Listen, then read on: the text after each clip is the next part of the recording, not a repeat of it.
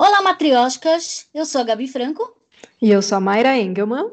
E esse é o Ser Mãe é Freud, seu podcast sobre maternidade, feminismo e demais debates sob o olhar da psicanálise. Porque Freud explica e a gente descomplica. E começa agora o nosso episódio de hoje, que é Ser Mãe e Mulher. Será que é possível? Né? Quem são essas mulheres incríveis que conseguem, além de serem mulheres, serem mães, mas que também, além de serem mães, serem mulheres? Né? Então, não é por um acaso que a gente decidiu colocar no ar esse episódio hoje, né? dia 8 de março de 2021, Dia Internacional da Mulher, que é justamente para chamar as mães para ter esse olhar né, de que elas ainda e que bom, são mulheres. Para começar, a gente vai trazer aqui uma frase, né, que a gente achou bem simbólico, né, ser de uma mulher, de uma psicanalista mulher, que muitas de vocês talvez já conheçam. Se não conhecem, vai lá no YouTube, digita lá Maria Homem, né, no Instagram, em todas as redes sociais, porque ela é incrível, incrível mesmo, a gente aprende muito com ela. E a gente pegou aqui uma frase dela que traduz muito o que a gente quer trazer aqui para vocês hoje, tá bom? E a frase é assim: Ao longo da história, a gente foi separando a mulher que deseja, tem erotismo e sexualidade, da mulher que desconhece tudo isso e cria um outro ser. O filho é a prova de que a mulher tem um corpo vivo, ativo e desejante. Ela não deixa de ter esse corpo ao ter um filho. Não fica virgem e nem deserotizada. Sem dúvida, a feminilidade é antes, durante e depois da maternidade. É simplesmente um delírio cultural tentar separar essas coisas. Seria muito menos frustrante para o mundo e para todos se a gente se autorizasse a permitir que a mulher seja detentora de desejo e gozo pleno. Mas também há uma misoginia e machismo estrutural na cultura ocidental, com uma tentativa de doutrina da mulher e do seu corpo muito profundo. E agora eu chamo a Gabi para mostrar para a gente, né, para trazer uma base do entendimento de algumas possibilidades de onde vem essa cultura, de onde vem esse comportamental coletivo, né? De onde vem esse olhar de que depois que vira mãe, a mulher não ocupa mais o lugar de mulher, né? Fala aí, Gab, estamos curiosa para saber o que, que você tem aí para trazer. Então, é, como eu comentei no primeiro episódio, né, que a gente de apresentação do, do podcast, na real, é, eu falei que, que a gente, na verdade, que eu, eu estudei bastante é, é, religião, né? Então eu estudei religião, eu, eu fiz teologia, não terminei, né, o curso de teologia, mas estudei muito, sempre fui uma pessoa que estudou muito religião e os arquétipos da religião, inclusive eu vejo na religião uma, uma, na verdade, um braço da psicanálise, né, da psicologia, porque queira ou não, é, é, Freud fala sobre isso em Totem Tabu, por exemplo, né? Na questão do pai, de enxergar Deus como pai. Então, eu sempre vi isso, a religião, como, como uma, um exercício de um afeto ou a falta dele, né? E, e aí eu trago, a gente fala que o, que, o, que o podcast é Ser Mãe é Freud, mas também Ser Mãe é Jung, né? Ser mãe é Jung, ser mãe é Lacan, ser mãe é Melanie Klein todos os outros pensadores, né? Mas foi, eu queria usar, na verdade, dos, do, uma ferramenta que o Jung é, desenvolveu, que foram os arquétipos, né? O Jung foi muito forte na questão dos arquétipos e do inconsciente coletivo, na sua obra em 1933, né? É, Jung foi um dos fundadores da Sociedade Psicanalítica, junto com Freud, foi inclusive aluno de Freud, né? Foi sucessor natural dele. Depois, de, depois, né? Eles foi o coroinha. É, eles divergiram em muita coisa, né? Depois Jung foi para um outro lado, da qual ele não, não concordava com Freud, e isso é bom, isso é ótimo. Por conta disso, nós temos é, outra linha da psicanálise, né? Graças ao Jung.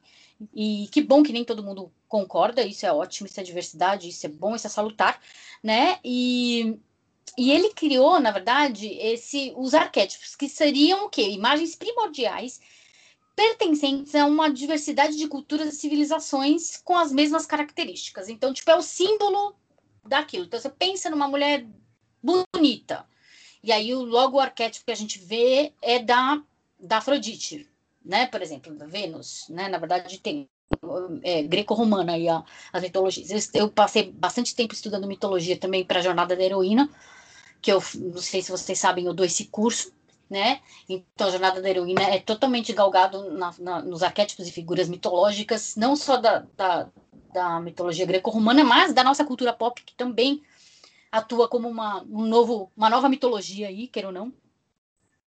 Né? Então, assim, é, existem. E aí ele separou algumas mulheres, na verdade, é, que, que dentro desse, desse modelo, desse arquétipo, mostravam a diversidade das mulheres, né? diversidade de, de, de, de moods aí, de, de, como a mulher era enxergada e vista, né? Então aí ele tem o quê? Ele tem, ele põe a Afrodite, né? Que como a deusa do amor e do prazer carnal. Então é aquela mulher super sensual, sempre relacionada a sexo, sempre erotizada, né, sempre sexualizada, muitas vezes objetificada, né? Então é, a gente tem Atena, que é a deusa da civilização, da diplomacia, da, do conhecimento, né? Atena era muito, muito questão de conhecimento, de intelecto também. É, e aí a gente vê uma pessoa muito muito sisuda, muito ali, aquelas virginianas, virginianas, levantem as mãos aí, tipo, sabe, aquela mulher que gosta tudo certinho ali nos trinques, não precisa ser assim, by the book, tal, elas são a, a, ética acima de tudo, tudo muito certinho, meio um pouquinho, kind of, inflexíveis, né? A gente tem a Atena aí, a gente tem a Artemis, né? Na verdade, que é a, de, que é a deusa da natureza e da caça, que é a minha preferida, na verdade, porque será? talvez eu me identifique um pouco com o arquétipo de Artemis, que é Diana na, na mitologia grega, né? né é, e aí ela é liberdade em todos os sentidos, não só sexual. Aliás, Artemis não tinha nada sexual, ela não quis casar, ela simplesmente é uma, uma um arquétipo feminista feministão, né? Então, é, carrega o arquétipo de mulheres que são caçadoras no mundo do trabalho, arriscam, são determinadas, né? Não hesitam em abater o inimigo, comandam empresas, governos, não temem nada, nem ninguém, né? É deusa Diana para os romanos, desculpa, eu troquei aqui Artemis para os gregos e Diana para os romanos. É, por exemplo, seria a Miranda, a Miranda Priestley, lá no, no Diabo Veste Prada, Prada, sabe?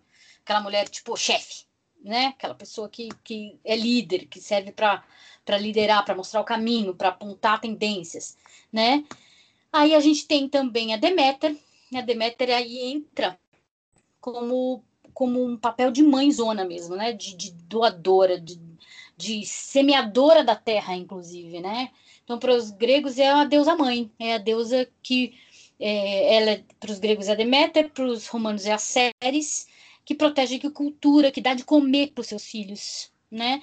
É, a mãe universal, é, é, a que dá, faz tudo pelos filhos, ela fez o Persephone, né? Que acabou virando outro arquétipo. Então é aquela que põe o filho em primeiro lugar, que sacrifica, que que provê, que dá de comer, a mãezona italiana, manja, ai filho, você tá com fome? Mas ela comeu só três pratos, come mais um, né?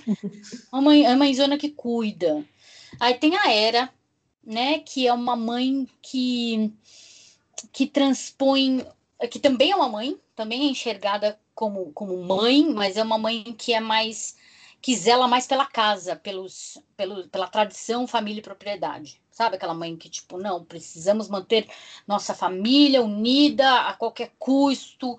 Então, é uma mãe um pouco ciumenta, é uma mãe que às vezes faz vista grossa para coisas que acontecem em casa que não deveria fazer, uma mãe um pouco permissiva, né? Contanto que os filhos dela não sejam abalados e o marido também não, e nada que vá abalar a questão da família. É, e aí a gente também tem a Perséfone, que é justamente a filha da, da, da Deméter, que, tem, que é aquela mulher mais introspectiva, né?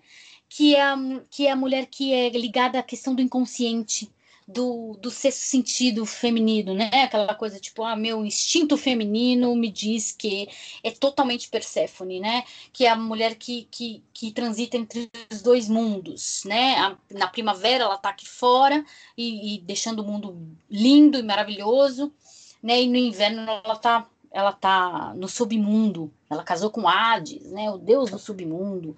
Ela foi capaz de casar com o algoza, o cara que sequestrou ela da mãe, né? Então, assim, é, é aquela mulher dúbia, né? Que existe dentro de nós, né? Tipo, a hora a gente tá cheia de alegria e é toda primaveril, e tem horas que a gente tá no submundo, lá no fundo da caverna, literalmente no inferno, né? né? Não, não só, não só é, é, tem, ainda tem a questão de de, da, da psique, né? Também é muito ligada à questão da, da psique, também é outro arquétipo. Né? E a gente também tem, por exemplo, se você quer um mito que, que foi inspirado em Perse você quer uma, uma, uma personagem da cultura pop que foi inspirado em Persephone, por exemplo, é a Branca de Neve. A Branca de Neve foi inspirada em Persephone. Né? Tipo, ela, ela foi levada, ela saiu lá do, do, do castelo dela, onde ela tinha tudo, foi levada para morar com os anões embrenhada na floresta, né? Até que ela viu que ela conseguia transitar entre os dois reinos. Ela, e ela se apaixonou pelas pessoas da floresta, pelos anões, pelos, pelos animais, mas ela via que ela conseguia ficar tanto no reino quanto na floresta. Ela gostava das duas coisas, né? Então a gente vê muita questão da Persephone, a questão do da mediunidade, de, de, de, intuição, a questão da morte, da transformação, uma, uma mulher que tem uma força interior muito grande. Né? E aí eu não poderia deixar também de citar o principal mito judaico-cristão, os dois principais mitos judaicos cristãos, que são, na verdade, os que, os que é, permeiam toda essa questão da desoretização, desore, de, Zerotização, desculpa. Esse... Esse... Deserotização da mulher, exatamente. Essa, essa palavra é ótima. É ótima pra, essa palavra é ótima para fazer travar-línguas, né? Isso, deserotização da mulher. Então, deixa eu te falar só uma, uma, coisa assim, em relação aos mitos, né, que você trouxe. Eles são assim extremamente importantes, assim, né, para a gente compreender, porque eu entendo como esses arquétipos, aquilo que permeia todas nós, né? Assim, a gente se identifica. Estamos, assim, nos falou. encaixamos em todos eles em, em, em, em, horas diferentes da vida. E em proporções diferentes ao mesmo tempo, né? É. Assim, às vezes, quando eu comecei a estudar esses arquétipos, eu lembro que eu fiquei, eu ficava, ah, essa daqui, ah, eu pareço mais com ela. Aí eu lia um pouco mais profundo a outra putz, mas isso daqui eu tenho dessa. Sim, todos temos, todos temos. É, Estamos esse... todos cheios, de... temos todas as deusas dentro de nós, né? Então, isso foi muito interessante, né? Porque assim são arquétipos e que eles trazem variáveis de maternidade, né? O que ajuda muito a gente como mulher, né, compreender o quanto nós, né, nesse papel de mãe mulher, o quanto de informações existem, né, dentro de, dessas imagens arquetípicas que fazem parte do nosso inconsciente né, que vem aí de uma transgeneracionalidade, né, que vem desse inconsciente coletivo, que vem da cultura onde a gente está inserida. Então, eu, só para reforçar assim, a questão das mulheres que, né, que estão ouvindo, né, as mulheres e mães, entenderem essa toda essa explicação da Gabi, que é extremamente interessante, se aprofundem nesses arquétipos, né, se encontrem várias, várias fontes para se aprofundar, porque você se compreende muito nesse lugar de mãe e mulher e você vai olhando as identificações para você entender quem é você e não necessariamente ficar presa ao olhar externo, o que, que o olhar externo está pedindo que você seja. Né? Então, eu acho que isso é extremamente importante para a gente trabalhar essa possibilidade de se identificar com algo diferente do que é a nossa mãe, por exemplo. É. Né? Exatamente. Que aí entra, não, não por acaso, a Gabi traz aí a Santa Mãe, né, Gabi? Exato. Então, já que a gente está falando de, de mãe e mulher nesse episódio, eu queria dizer que os dois mitos que mais permeiam a nossa sociedade judaico-cristã são os mitos da, de Eva e de Maria, né? Que é justamente faz total é, é, junção com o que a Mayra estava explicando lá do, da frase da Maria Homem no começo, sobre a questão de uma vez que a mulher é, é se torna mãe, ela é deserotizada, é tirado dela a, a é tirado da libido, é tirado dela o poder de, de, de, de, desejar, né? E é tirado dela a questão de, de ser mulher, né? De que ela era antes de ser mãe e que ela continua sendo, né? Então, é, não bastasse um monte de padrões que a sociedade já impõe às mulheres por serem mulheres, por nascerem mulheres, quando você se torna mãe, vem mais uma carga aí de como você devia ser, né? Então, assim, aí você junta com, com o da mulher. Então, é mais um peso. Olha, tem aqui mais 50 toneladas para você carregar depois que você virou mãe. Porque uma mãe não pode agir dessa forma, porque agora você tem filhos, você não pode fazer o que quer que seja que você queira fazer, porque você não pode mais viajar, é, porque você não pode mais é, ir para a faculdade, porque agora você tem filhos, você tem que cuidar dos seus filhos, porque você não pode mais usar uma mini saia, porque você não pode querer fazer topless, porque você não pode não ser monogâmica, o que, que seus filhos vão pensar, é, o que, que as pessoas na escola vão falar, é, e mil coisas. Você não pode ter tatuagem, eu já vi isso já, porque eu sou toda tatuada, não sei se vocês sabem, mas sou toda tatuada, amo tatuar e vou fazer mais tatuagem. Eu ouvi muito isso, tipo, ah, mas agora você já é mãe, né? Como assim? Como se depois da maternidade você tivesse automaticamente virado adulta. Pá! Agora sim, você ganhou aqui o selo de adulta, porque você é mãe. A partir do momento que você é mãe, isso porque eles não pensam numa adolescente que engravida, por exemplo, né? Uau, né? Então ela virou automaticamente adulta a partir do momento que ela engravidou e deu, deu à luz a uma criança. Não, ela continua uma adolescente, inclusive com a maturidade de uma adolescente né? É, então a gente tem que pensar na questão de Eva e Maria. Na verdade, Eva faz um paralelo aí com Perséfone, com Perséfone, desculpa, com Pandora, na verdade, que é o mito de Pandora, que é o paralelo do mito judaico da Eva, né? Que foi a mulher que a, a, é, Pandora foi a primeira mulher criada por Zeus e ela foi a mulher que mal para o mundo. Ela abriu, vocês já sabem do mito, espero que vocês saibam, se não dá um Google aí depois sobre quem é, quem foi Pandora. Ela abriu uma caixa que nela existiam todos os males do mundo e ela foi a responsável por trazer mal, os males do mundo. Ou seja, uma mulher foi a pessoa que trouxe o mal para o mundo. Assim como Eva foi lá e comeu da fruta, comeu do fruto do conhecimento, entre aspas, fruto do conhecimento do bem e do mal, que ser como Deus e deu a fruta para Adão. E aí, quando Deus questionou lá quem foi que comeu, Adão virou para ela e apontou, foi ela. E aí Eva virou para a serpente e apontou, foi ela que me deu, né? Um foi foi dando a responsabilidade para o outro, né? Mas novamente, aí é, temos a visão machista de que a mulher é a responsável por trazer o mal para o mundo, tanto no mito greco-romano da Pandora, quanto no judaico cristão de Eva. E, né? e, a história de Eva, eu acho ela muito engraçada, né? Se você parar para pensar, né? Tipo assim, a Eva deu a maçã para Adão, ela ofereceu a maçã para Adão. Adão, ele tinha ou não tinha o livre-arbítrio? Né? Exato. Né? E aí o Adão come a porra da maçã. E aí a culpa é da Eva, porque Adão comeu a maçã. Sim. Né? É, é porque ela ofereceu, porque ela não tinha nem que chegar perto da árvore. E aí a gente pode, nossa, aí a gente pode fazer até um outro episódio para analisar o mito de, de, de Eva. Porque, meu, o fruto do conhecimento significa muita coisa. Então, assim, uhum. tá na mulher a questão de conhecer mais. Se fosse pelo homem, ele ficava do jeito que estava, muito bem como estava, porque ele é, né, tipo, daquele jeito, que a gente já sabe como o homem é, né? Tipo, ah, se tá, sabe, se tá bom para ele, para que, que ele vai mexer? né? Mas tá bom aqui. Eu tô aqui, tô bem, tô aqui no paraíso com a mulher com quem eu transo todo dia. E tem um monte de animal, de fruta aqui, não preciso trabalhar.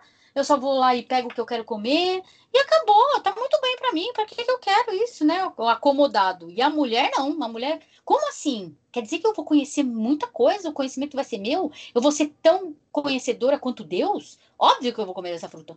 Óbvio né? Você sabe que é interessante, tem um psicanalista também, que é o Contar do Caligares, ah, que, é, que ele fala que tem, tem um dos, dos cafés filosóficos da CPFL, que ele fala que o ódio pela mulher é o centro da nossa história.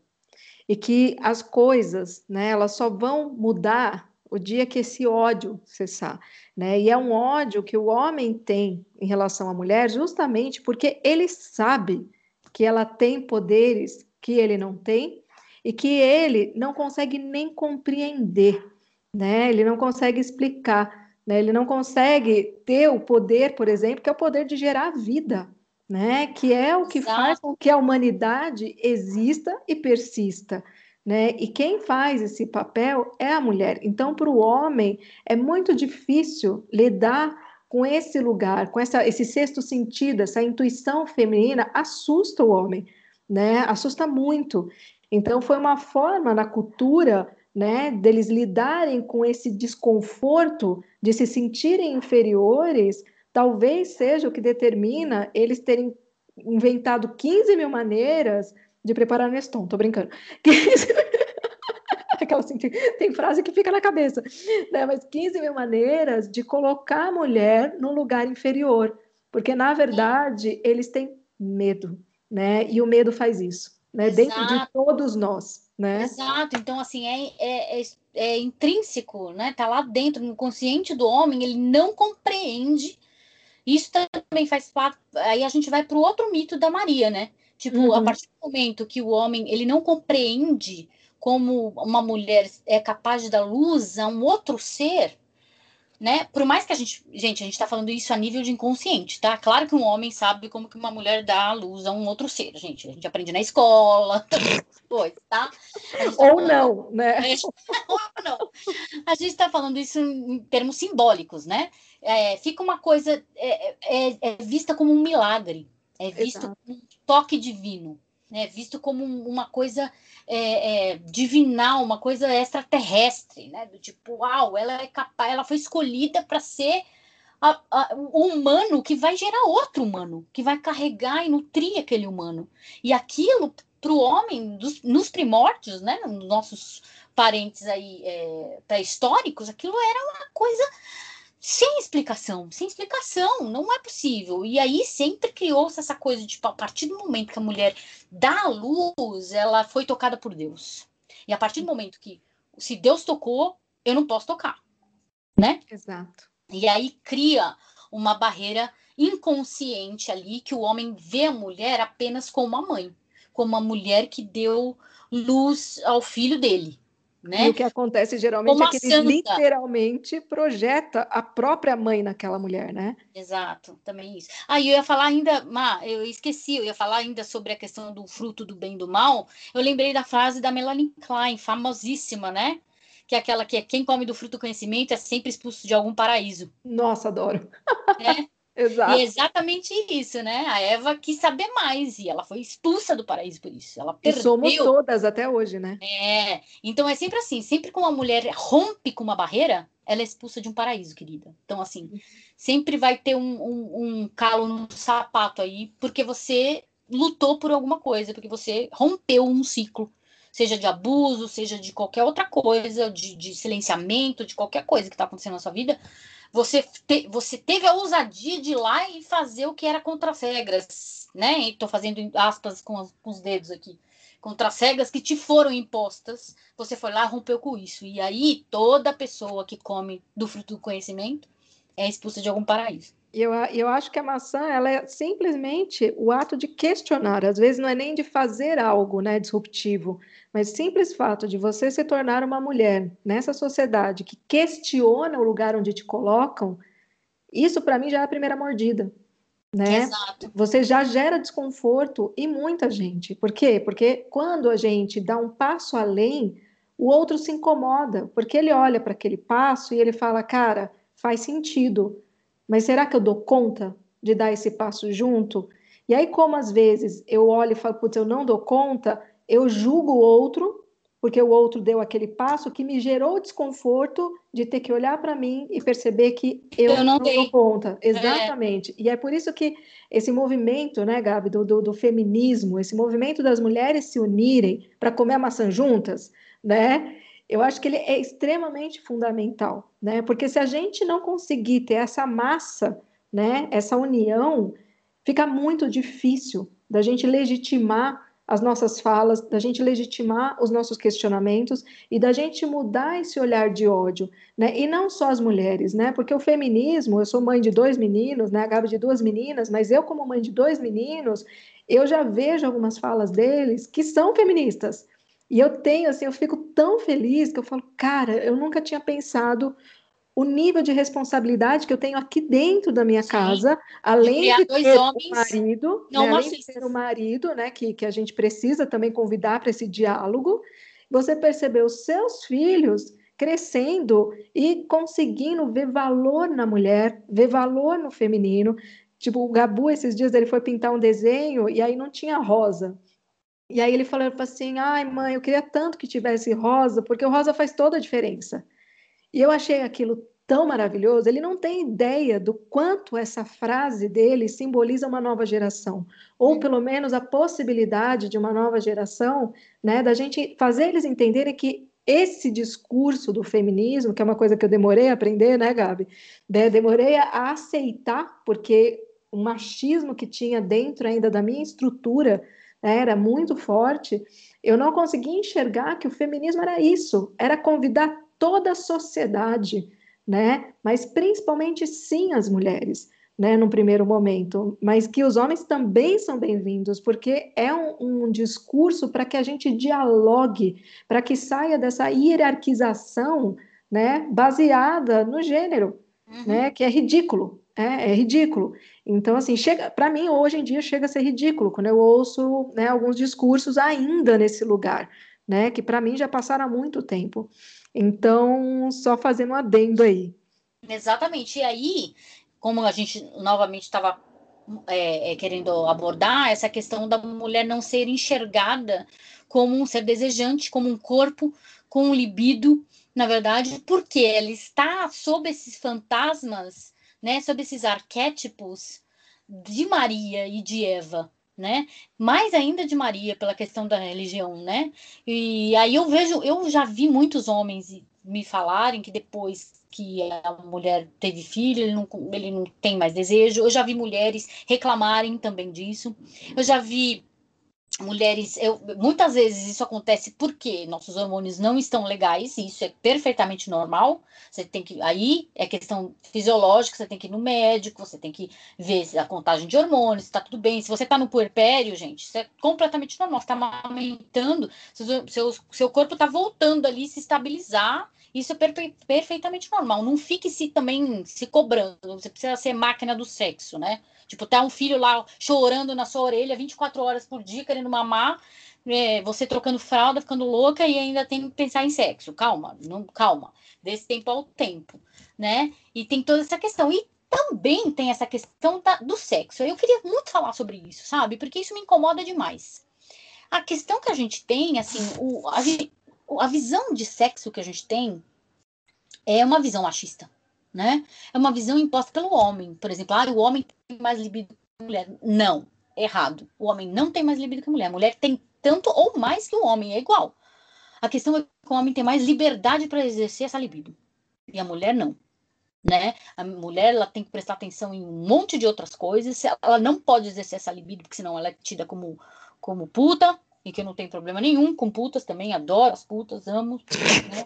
É, Exatamente. Hashtag adoro as putas. Adoro as putas, é. Amo as putas, apoio as putas, a organização delas para serem. É, é, para ter uma, uma, uma, uma organização trabalhista, é, sex workers, contem comigo, sempre, sempre falo isso, né? É, eu incluo as prostitutas dentro do meu discurso feminista, elas têm o direito de exercer a profissão delas, de sair da profissão delas, fazer o que elas quiserem com o corpo delas, enfim. Existe toda uma discussão aí de, de, de, social, né, de estrutura social, que não cabe agora, mas eu venho aqui expressar meu, meu apoio a elas.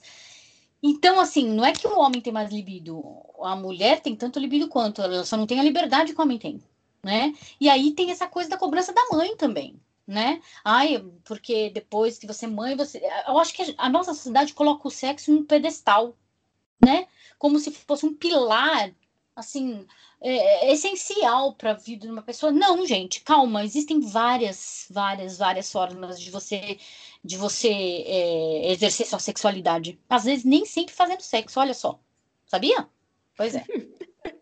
É porque a sexualidade ela é muito mais ampla, né, do que do que se passa por aí, né, no, no senso comum, né? A grande maioria das pessoas, quando pensa em sexualidade, já pensa em genitalidade, é. né? Então assim, são coisas diferentes, né? A sexualidade é a energia de vida, né? A sexualidade, ela tem dentro do tantra, né? Tem uma visão muito bonita sobre a sexualidade, né? Que mostra que a sexualidade, ela é o poder de criação, né? Ela é o poder da vida. É o que né? ela é o poder da mater... também, né? Exato, ela é o poder da materialização.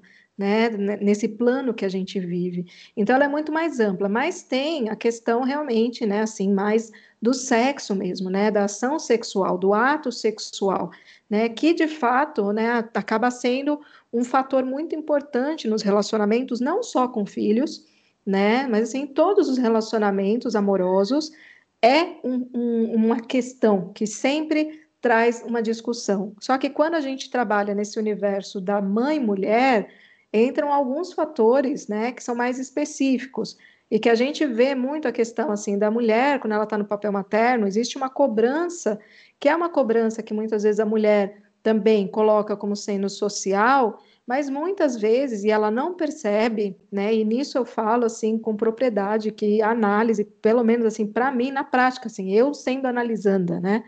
Isso tem me ajudado muito durante esse tempo todo, né, de maternidade, a conseguir compreender né? Por que, que eu não consigo, eventualmente, né, por um período, me entregar a essa situação, né, de, de ter relações, né, de, de me entregar nas relações sexuais com meu marido?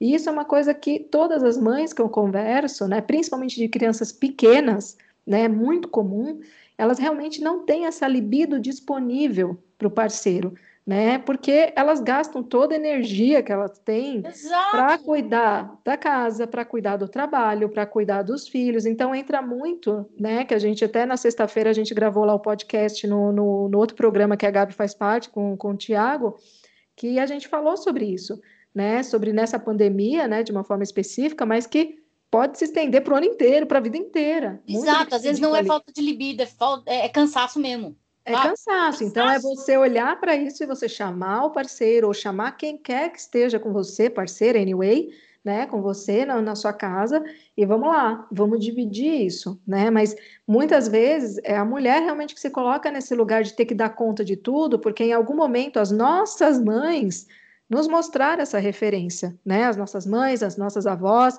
tipo, você chegar lá e falar assim, gente, eu não, não tô com vontade de transar, não vou transar. Aí a sua mãe, sua avó, você vai contar isso para elas, ela vai virar para você e falar assim, filha, vai lá, fica vai igual samambaia. Não, fica igual samambaia, entendeu? Eu já ouvi essas histórias, viu?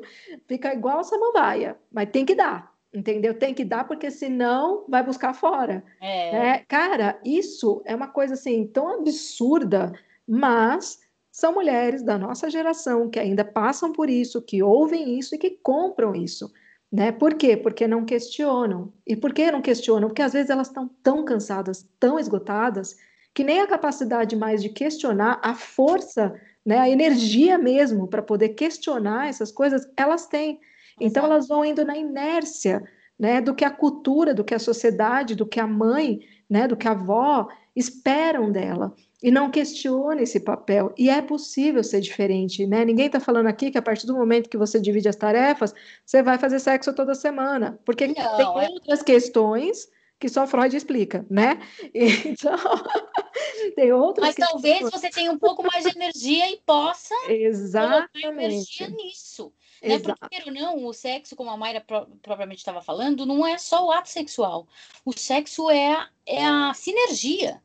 O sexo é um encontro, encontro de duas pessoas ou mais. Eu posso até eu, eu toda das que acho que isso pode acontecer com até mais de duas pessoas. É, próximo e, episódio. É, próximo episódio. É, entendeu? Então assim, é sinergia entre as pessoas, essa troca de energia. Ele não acontece só no ato sexual. Ele não acontece só no ato, ele acontece no olhar, ele acontece na comunicação não verbal. Ele acontece de um monte de, de, de formas e formatos e jeitos né? E aí, fora esses arquétipos de Jung que a gente colocou aí, e os arquétipos judaico-cristãos que a gente elucidou, existe ainda o arquétipo machista de colocar a mulher em, em dois extremos, ou ela é a puta ou ela é a santa. né? Uhum. Então existe toda essa questão. Então existe dentro da mulher que é mãe, ela, ela equilibra tanto esse lado do, do tesão, do desejo da mulher ali do corpo feminino que é desejado, que é sexualizado é, é, e toda essa questão, e do outro lado a, a, a imagem sacralizada da mãe, de pureza, cuidado, doação sem fim, amorosidade, né, atribuída às mães. Então ela precisa o tempo todo tá equilibrando essas duas, esses dois humores aí, porque ah, porque o homem acha que mulher é assim entendeu? Porque ele pôs na cabeça. E quando você foge desse estereótipo, eles ficam completamente confusos. Fica. Como assim você, você é uma mãe que gosta de sexo? Como pode uma coisa dessa? Como assim uhum. assim você é uma mãe? Você é prostituta e é mãe. Eu conheço prostitutas que são mães dedicadíssimas. Dedicadíssimas aos filhos. Ah, como assim? E isso dá um tilt na cabeça do tico e teco dos homens ali, que é uma coisa incrível. Mas né? a gente precisa trazer eles, né, para essa conversa. Assim, eu vejo o quanto isso é transformador, né? Assim, de você pegar, né, o seu parceiro, sua parceira, quem quiser que seja, né, seu parceiro sexual, sua parceira sexual, e ter essa conversa de uma forma muito franca, né? Porque às vezes a gente também tem, né, Gabi, um relacionamento de duas mulheres, por exemplo, né, Exato. Né, que também acontece isso, né, de que uma tem uma libido, né, mais disponível e a outra não tanto. Então, assim, da gente conseguir, através do diálogo, fazer o outro perceber a importância de diminuir a sobrecarga, né, e de olhar para as questões que também, além da sobrecarga, podem estar né, mexendo com esse lugar.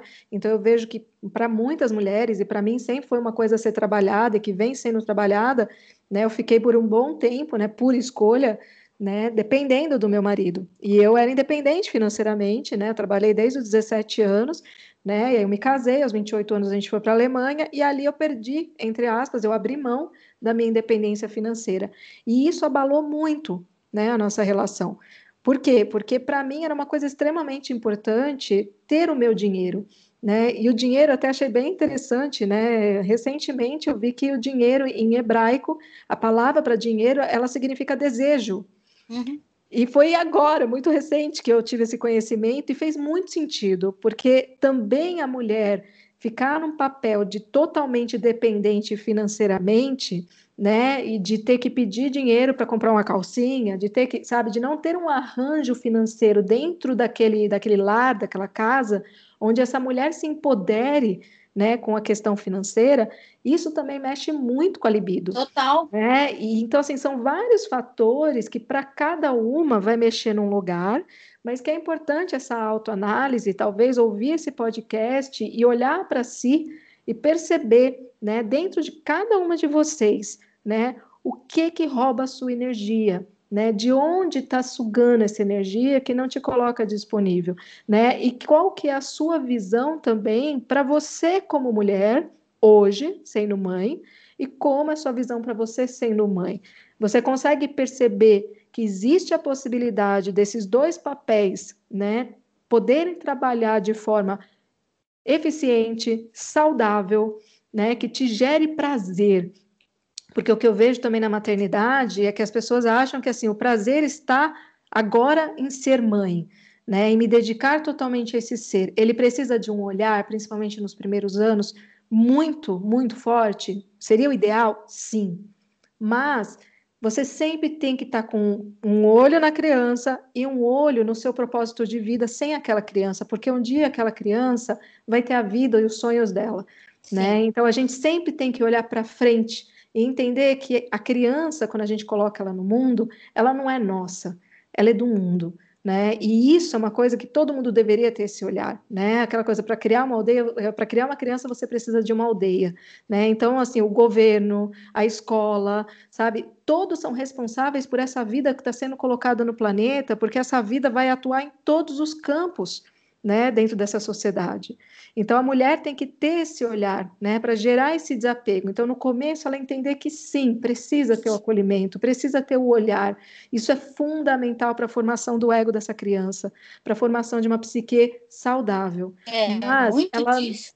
É, né, Mar, só, só lembrando uhum. você, só complementando a sua fala, que é extremamente importante, muito dessa, dessa cultura de colocar a criança como um reizinho do, do lar e da vida dos pais vem muito da cultura norte-americana, né? De colocar os filhos ali e de fazerem todos os desejos dele, de ele ser atendido de, é, prontamente e de tudo ser em prol do filho. Deixa as mulheres, na verdade, muito mais que os homens até, deixa as mulheres sempre em terceiro, quarto plano, né? Inclusive, elas se colocam até em, em, em, segundo, terceiro plano, né? Então, isso também afeta totalmente a libido, né? Porque você sempre é o teu filho que, que vai, tipo, nunca vai ter a hora do, do, do rally rola lá, porque a criança sempre vai ser a prioridade, não importa. Tipo, ah, não né? É, chorou no meio da noite, você tem que sair correndo, tem que fazer. Fez um. Ai! Nossa, para tudo, porque fulano tá chorando. Então tem todas essas questões também que a gente tem que falar. Existem, existe um equilíbrio aí precisa ser trabalhado, né? Não tô falando que você não pode dar atenção pro seu filho, não é nada disso que eu tô falando, gente. Por favor, né? Não me errado. É que tudo é, tem você que, também uma medida, né? É, você precisa de atenção também. O seu relacionamento precisa de atenção também. E não estou falando só de sexo, não. Ele precisa ter cultivo. Ele precisa ser cultivado, né? É porque tem um afeto, né? Assim, é. um afeto. E para a mulher é muito importante, né? Esse lugar do afeto. Eu falo que para mim, assim, o meu termômetro de, de relação libidinal com o meu marido é o beijo na boca. Uhum. É muito interessante. Para mim, o beijo na boca sempre foi um lugar de extrema importância no relacionamento né? E então, quando eu percebo que isso está cessando, aí a gente senta e conversa. A gente senta e alinha os planetas, porque tem os processos dele, tem os meus processos, tem os processos do mundo, e a gente precisa olhar. A gente não pode perder esse hábito de olhar, né? Então, por isso, reforçando o convite de vocês terminarem agora aqui ouvindo a gente e olharem para dentro né? Fazer essa viagem realmente, entendendo que a culpa, né? Não entra naquela de meu, a culpa é minha, eu boto em quem eu quiser. Não é assim que a, que a banda toca. A gente tem que ter essa capacidade, essa maturidade de olhar para a gente e entender as nossas escolhas e entender que a gente tem sim a escolha, né? De o que fazer para mudar essa situação. O que fazer para que ser mulher e ser mãe seja possível ao mesmo tempo, porque é possível. É desafiador? É desafiador. Ninguém está falando que é fácil, ninguém está falando que é uma coisa que eu consigo ser hoje amanhã e depois de amanhã e para sempre. Não. Vão ter ciclos, né? Até porque vão ter ciclos dos nossos filhos, onde eles vão demandar realmente mais atenção nossa, né? E que a gente vai ter que abrir mão, a, né? Haja vista, pandemia, né? Que de repente muitas de nós, né? Eu conheço várias amigas que pediram as contas né? Porque elas não estão dando conta de acompanhar, né? Algo que vai ser tema para o nosso próximo episódio, que a Gabi vai anunciar, né? Para acompanhar os filhos em tudo que está acontecendo, né? Então, assim, nesse momento, por exemplo. Tem mulher que pediu a conta do casamento e do trabalho também. Não, número de divórcios, gente, aumentou assim exponencialmente. E eu digo que muitos vão se arrepender depois, tá? e vão mesmo, porque assim foi uma coisa assim surtante tudo que aconteceu nessa pandemia e as pessoas começou a gerar uma angústia e muitas não entenderam de onde estava vindo, não tinham talvez estrutura para isso e tomaram uma decisão. Algumas, ok, é porque realmente jogou uma lupa ali, né? Que mostrou é. algumas coisas que não estavam enxergando. exatamente. Exato. E outras não. Outras é porque não conseguiram respirar, olhar para dentro e falar: peraí, será que é tudo isso? Ou eu estou ampliando demais as coisas porque tem uma angústia que eu não estou sabendo dar nome e que eu preciso de ajuda? Então, peçam ajuda antes de tomar qualquer decisão extremamente séria nesse momento, porque é um momento que a gente nunca viveu, é um momento que está gerando sensações, emoções que estão saindo do controle da grande maioria das pessoas e principalmente das mães, sim. Então é um momento de respirar né? Sugiro fortemente meditação, né? Isso eu falo todos os dias. Você pode fazer em casa, online, a qualquer hora do dia e da noite. E agora, vamos lá, Gabi, o que, que vem no próximo episódio? E o fechamento contigo também. O próximo episódio a gente vai falar justamente, falando de pandemia, no próximo episódio a gente vai falar sobre homeschooling na pandemia. E aí a gente vai ter convidadas, né? A gente vai ter uma pedagoga é, indicada, que é amiga da Mayra, super indicada, super é, foda, como ela já recomendou. E eu vou trazer também uma amiga minha, que é professora de infantil, né? Professora de, de pequenos. Né? E vou tentar também convencer um adolescente rebelde, no caso minha filha, para falar, para dar um depoimento sobre como está sendo o homeschooling para ela, mas contando que ela é uma adolescente e rebelde, podemos não ter o depoimento dela. Portanto, fica aí o suspense. Vamos, né? Surpresa! Teremos ou não um depoimento da Valentina no próximo episódio. Tan, tan, tan, tan. Eu queria deixar muito um abraço. A gente, a gente falou tanta coisa e, e ou tantas outras deixaram de ser faladas e sempre vão deixar. Infelizmente, somos só duas bocas, por mais que a gente fale duas bocas 50 milhões muito. de palavras por minuto. Ainda vai ter muita coisa que a gente não vai conseguir abordar. Não, e entendam que... também que eu acho que a gente está aproveitando, né, Gabi? Que eu acho que tinha tanta coisa que a gente estava pulsando para pôr para fora, gente, que entendam que esses primeiros episódios vão ser uma odisseia, mas que é uma delícia poder fazer isso. E a gente realmente espera que vocês aproveitem e que vocês consigam se conectar com a gente desse jeito que a gente é, porque é assim que vai ser, né, Gabi? Então, eu acho que o mais legal, eu acho que assim, não dá para a gente abordar toda, toda a dimensão e profundidade. Não do assunto de ser mãe e mulher num podcast de 45 minutos. De jeito nenhum. Entendeu? Não vai dar. E, e, e, ele, justamente o próprio podcast, como a gente já falou lá na apresentação, é um convite para as pessoas refletirem e questionarem. Então, Porque assim, sempre vai estar presente em tudo, né? É, sempre ele vai estar presente em todos os episódios. Então, assim, sempre vão surgir outras perguntas de outras, outra dimensão, de outro braço desse assunto que a gente não abordou, que a gente deixou para lá e que, infelizmente, a gente não consegue no espaço de tempo que a gente tem aqui. Mas eu queria mandar um abraço muito apertado para as mães solo, né? Que na questão de sexualidade porque eu fui uma mãe solo durante muito tempo e, é, e olha, se a gente reclama que as mães é, que as mães casadas e ou com, dentro de um relacionamento é, é, dentro de um relacionamento estável não transam, quanto menos as mães solo, gente. Aí que não transa mesmo. Por quê? Primeiro, a questão da libido do cansaço é, é, tem muito, e a questão de você encontrar um homem que não veja você como uma mulher que quer um pai para a filha dela. Aliás, eu acho que seria muito legal a gente convidar em algum momento, aquela assim, tá, gente? Eu faço os convites para a Gabi ao vivo, aquela assim, de convidar eventualmente, assim, para um podcast, mães solos. Só mãe solo, sabe? Assim, Sim. sei lá, umas duas, três, não sei. Mãe, gente, eu fui mãe solo durante sete anos. Tá? Eu então, mas eu acho legal é. a gente convidar até essas que estão vivenciando a própria pandemia nessa situação, né? Que eu acho que, caraca, deve ter sido bem, deve estar sendo muito Nossa, então, muito difícil, muito então difícil. fica o convite, gente. Se alguém quiser participar, manda mensagem para gente, né? A gente eu, tá... mando, é, eu mando um abraço para essas mães solo, que a gente não abordou nem a questão delas, que já é difícil, que tem que passar pelo machismo de homens que enxergam mães que querem transar. Por exemplo, eu fui mãe no Tinder durante muito tempo. E eu colocava lá filhos. Aí os caras, vocês precisam, vocês precisam ter noção das mensagens que, que eu recebia. Gente, outra pauta de episódio. Mãe, mães do Tinder, amei! Cara, vocês precisam ver as coisas que eu escutava. Tipo, você não tem vergonha não de que de estar tá procurando macho não para ser pai da sua filha, coisa, qualquer coisa do tipo, assim. Era uma das mais das mais levinhas que eu ouvia. Então, assim, existe um outro submundo aí, a deep web da, da maternidade, que são as mães solo, que querem simplesmente transar, gente, transar. Elas não querem nem pai pro filho dela, pelo amor de Deus, já se livrou de um, sabe? Não quer pai pro filho dela, não tá procurando isso, ela simplesmente quer transar, quer transar com uma outra pessoa. Pode ser, inclusive, não ser homem, ser outra mulher, ser outra pessoa não binária, que seja, quer ter interação com outro ser humano. Quanto né? mais né? a gente, quanto mais a gente fala, isso é muito legal, né? Porque assim, que nem a gente falou, né? Tá vindo tudo muito espontâneo e isso é muito rico, né? Assim, na própria psicanálise, né? A capacidade de associação livre, da gente falando, falando, falando e vindo as ideias. E você falando, eu vejo o quanto tem espaço aqui para a gente convidar pessoas, né? Casais em diversas configurações, né, cara?